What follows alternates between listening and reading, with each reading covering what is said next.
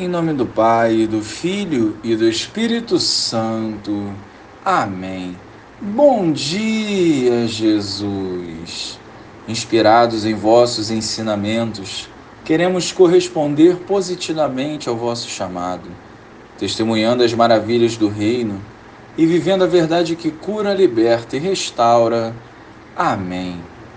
Naquele tempo, disse Jesus aos fariseus: Havia um homem rico que se vestia com roupas finas e elegantes e fazia festas esplêndidas todos os dias.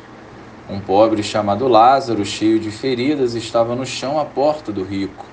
Ele queria matar a fome com as sobras que caíam da mesa do rico.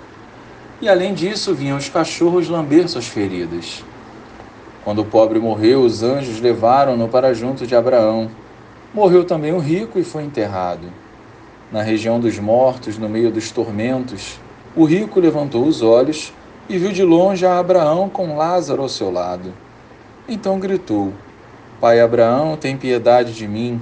Manda Lázaro molhar a ponta do dedo para me refrescar a língua, porque sofro muito nestas chamas.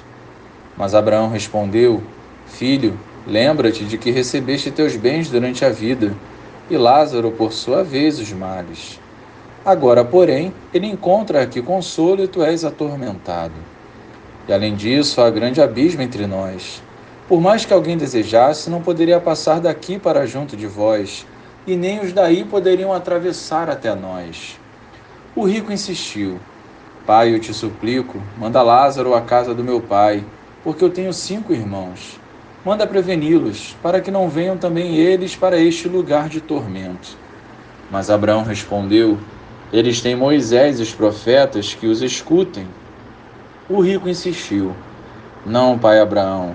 Se um dos mortos for até eles, certamente vão se converter.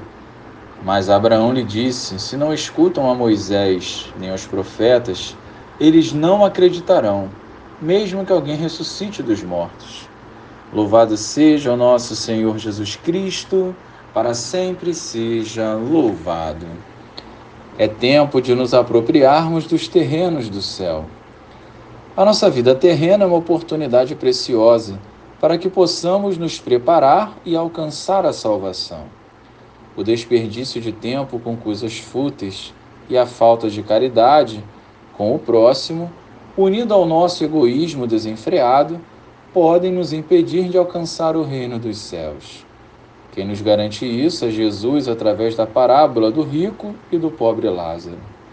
O pobre que viveu em total despojamento, à semelhança de Cristo, passa da morte para a glória. O rico que viveu de modo egoísta e desprezou a necessidade do pobre, foi ao encontro de uma vida de tormentos, aonde não poderá mais sair.